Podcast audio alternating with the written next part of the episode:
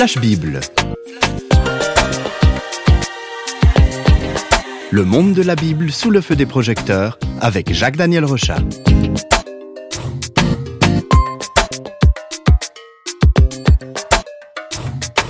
Alors Jacques Daniel, vous avez écrit deux livres sur la Bible, vous avez réalisé un grand jeu multimédia et avec ces projets, vous avez eu l'occasion de découvrir certaines particularités de la Bible et il y a une de ces particularités dont vous allez nous parler aujourd'hui.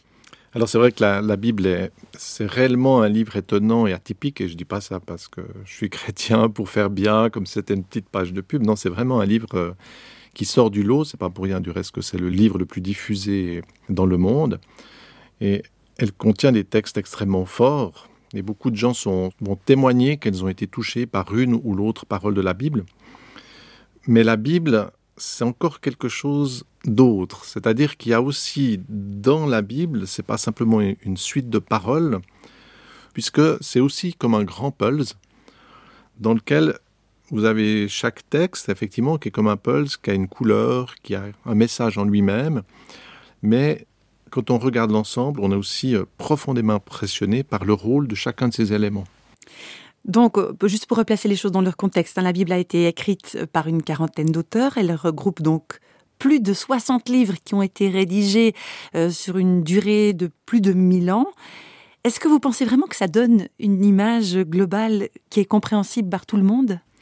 Alors, il y a une cohérence globale, et ça c'est très très impressionnant, parce que déjà dans certains auteurs, on ne trouvera pas forcément une cohérence entre ce qu'ils ont écrit dans leur jeunesse et leur vieillesse, et dans la Bible, comme vous l'avez dit, une rédaction sur euh, plus d'un millénaire, avec beaucoup d'auteurs, avec des livres différents, avec des périodes différentes, et à l'intérieur, on va trouver une cohérence. Et là, je ne l'invente pas, je suis pas en train d'essayer de, trouver une cohérence, comme on regarde les nuages, pour voir des images. Non, il y a vraiment une cohérence.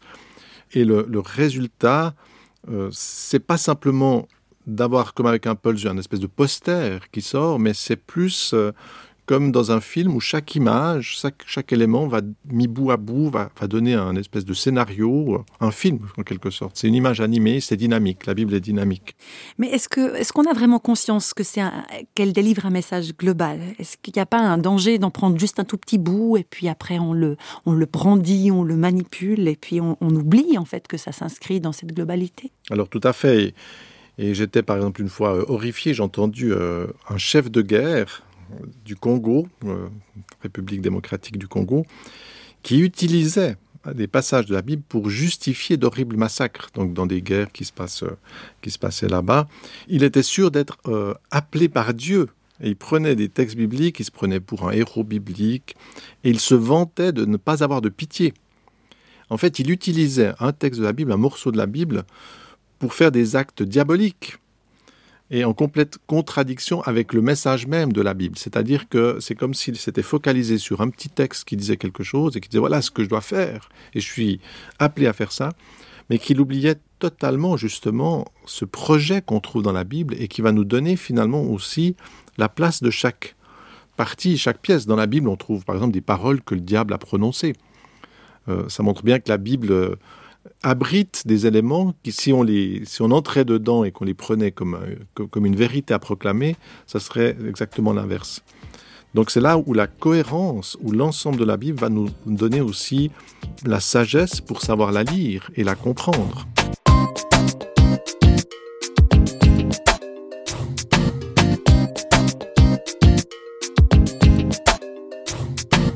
Donc l'exemple que vous avez cité euh, juste à l'instant, Jacques Daniel, ça montre que c'est important de comprendre pourquoi certains récits ne doivent pas servir d'exemple aujourd'hui. Hein. Alors ce serait quoi la bonne attitude à avoir face à, ces textes? Alors ce qu'on peut voir par exemple dans, le monde qui nous entoure, c'est que tout ce qui est vivant est engagé dans un processus de croissance. Un petit enfant qui grandit et, notre vie même, elle a commencé sous la forme d'une cellule microscopique pour ensuite, euh, nous sommes devenus un bébé, ensuite un enfant, un adolescent, un adulte toutes ces étapes étaient indispensables. Mais ça ne veut pas dire que aujourd'hui je dois redevenir une cellule. Il y a un processus, donc euh, je ne dois pas parler, euh, balbutier comme un bébé. Donc c'est là où il y, a une, croissance, et dans la Bible, on va trouver aussi ce cheminement qui, qui est comme un espèce de trajet que Dieu désire apporter la vie dans ce monde, et chaque étape que l'on voit dans la Bible permet à cette vie de grandir et de prendre plus de force dans notre monde. Donc au travers de la Bible, on, peut suivre une, progression, un peu comme euh, si on suivait un artiste qui est en train de réaliser une œuvre. Oui, tout à fait. Et, le moteur de cette œuvre euh, artistique divine, c'est l'amour. Et la Bible va nous permettre de découvrir, c'est là où il y a une espèce de film, elle va nous permettre de découvrir les efforts inouïs que Dieu va faire pour sortir l'homme de sa perdition. Donc c'est là qu'il y, a un processus. C'est pas tout d'un coup euh, Dieu qui descend du ciel avec une grosse explosion. Puis, non, il y a tout un processus, un processus d'amour, un chemin que Dieu va faire. Et c'est ce qu'on va voir dans la Bible et c'est ce qui est très impressionnant. Et c'est là où il y a un sentier que Dieu prend pour venir vers l'homme dans la douceur, dans l'amour. Donc ça, ce serait vraiment une question d'amour. C'est fondamental. Oui, et, dans la Bible, cette démarche d'amour n'est pas simplement euh, des petits becs, etc. Ça va se manifester de manière concrète dans des alliances, un peu comme l'amour entre un homme et une femme. Un vrai amour entre un homme et une femme va se concrétiser dans une alliance commune, dans un mariage, c'est-à-dire où les gens se promettent quelque chose, se lient et ont un destin commun. Eh bien, c'est la même chose. Les engagements de Dieu envers l'humanité vont devenir très concrets. On peut voir par exemple dans la Genèse que les hommes commettent des choses absolument abominables, qui amènent Dieu même à, ne plus supporter ce monde et, à vouloir le faire périr. Mais son amour va être plus grand et il va faire un pacte avec Noé. Et ce pacte sera justement de promettre à Noé qu'il va plus détruire sa création par une grande inondation. Donc les êtres humains, ils sont méchants, ils sont contre Dieu, et puis Dieu, lui, pourrait enlever la prise, hein, débrancher l'électricité en quelque sorte, mais il s'engage pourtant à accorder la vie à l'être humain. Oui, c'est très généreux. Et, en fait, si, l'humanité, si même euh, je suis, nous sommes là, euh, c'est à cause de ce pacte, c'est à cause de cette alliance, cette générosité de Dieu. Et dans la Bible, on voit que cette histoire, euh, cette générosité va continuer. Et Dieu va s'engager encore davantage. Il y a environ 4000 ans, il fait un pacte avec Abraham et il lui promet de bénir les nations. Oui, puis c'est curieux, hein, parce que ça part d'une seule personne. C'est, quelqu'un, Abraham, c'est quelqu'un qui aime Dieu et qui lui fait confiance. Et puis Dieu répond à sa foi. Euh, il, s'implique, il lui fait la promesse de bénir tous les hommes. C'est vrai que c'est assez, assez impressionnant ça.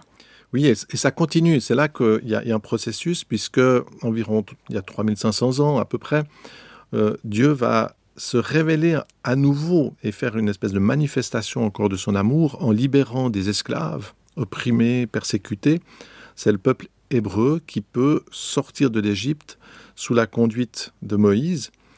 Et Dieu fait une nouvelle alliance avec ce peuple. Et ça continue environ mille ans avant notre ère. Eh bien, Dieu va s'engager avec la famille du roi David et va lui promettre d'envoyer quelque chose d'ultime, de très important dans le cadre même de sa famille. Alors on voit en fait qu'il y, a comme un, processus qui avance, mais qui se réduit aussi. Dans la Bible, on voit qu'il y a la création, ensuite ça va toucher les nations avec Abraham, ensuite ça va toucher un peuple au travers du peuple juif qui est libéré, ensuite ça va toucher une famille au travers de David. On a l'impression que c'est comme si cet amour de Dieu, cette, promesse d'alliance de Dieu avançait dans le temps, mais en même temps elle se réduit pour finalement toucher juste un, petit club. C'est comme une loupe où il y a tous les rayons qui commencent à se concentrer sur un point extrêmement précis. Là, c'est vraiment le suspense qui monte. Hein. oui, et toutes ces étapes, euh, c'est comme prophétique, elles annoncent un événement majeur, un salut. Et on, peut voir même déjà dans ce qui a été fait, il y a la notion d'un sacrifice, il y a la notion l'arche de Noé, quelque chose qui va apporter le salut, qui va faire euh, sortir les, gens de la mort. Au travers, euh, on peut penser à l'enfant d'Abraham qui est sauvé surnaturellement, celui qui libère de l'esclavage. Euh, déjà aussi dans la Pâque, il y a la notion d'un agneau qui donne sa vie pour les autres. Au travers de David, il y a l'annonce d'un roi de paix qui va venir. Il y a quelque chose qui est annoncé. et il y a presque une tension. On se dit, mais il y a quelque chose qui va se produire. Et puis finalement, tout se concentre sur la venue d'un humble Messie qui va donner sa vie pour les hommes dans la ville de David, à Jérusalem, le jour de la Pâque, qui nous rappelle euh, les événements de la sortie d'Égypte, et parmi les descendants d'Abraham. Donc là, on voit toutes les promesses qui s'accomplissent. Oui, et, et, si vous voulez, moi je me suis souvent dit, si Dieu n'avait pas fait ce travail préparatoire dans l'histoire humaine, la venue du Christ aurait passé totalement inaperçue. C'est parce qu'il y a eu cette, cette loupe qui a focalisé les éléments que Dieu a en quelque sorte préparé par tout un travail qu'on peut voir aujourd'hui quel était le sens de cette venue. Et puis, alors, ce qui est aussi euh, très très important, c'est que le but, c'est pas simplement de, se focaliser sur un point, mais qu'à partir de la venue de Jésus-Christ, on va assister à un processus inverse. C'est-à-dire que ce qu'apporte Jésus-Christ n'est pas limité à une famille, ça va toucher d'abord hein, cette famille de David, ça va toucher d'abord le peuple juif. Mais très vite, ça va finalement partir dans les nations. Et on se rend compte que c'est comme si cette focalisation, comme dans une focale, à un moment donné, ça s'ouvre derrière l'avenue de Jésus et que ça commence à toucher tous les hommes. Et là, dans la Bible, alors c'est plus dans le texte biblique, c'est dans l'histoire humaine, on se rend compte que cette bonne nouvelle de l'avenue de Jésus euh, a commencé à se répandre dans le monde et qu'elle a touché, euh, finalement, elle est en train de couvrir l'ensemble du monde et dans tous les pays du monde, il y a des gens qui, au travers de Jésus-Christ, ont découvert la foi et cet amour de Dieu.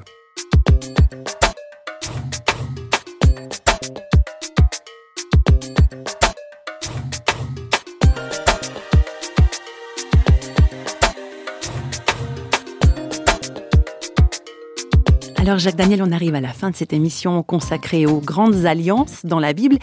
Qu'est-ce que vous aimeriez dire en conclusion pour aujourd'hui? Alors moi, je connais la Bible depuis que je suis tout petit, mais je dois dire que je suis chaque fois, je suis vraiment impressionné par la cohérence de ce message. Euh, c'est pas une fiction, c'est quelque chose que personne n'aurait pu réaliser. C'est pas simplement le texte biblique, mais il y a toute l'archéologie, toute l'histoire humaine qui montre que oui, il y a eu cette ce travail de Dieu dans le monde, dans l'histoire.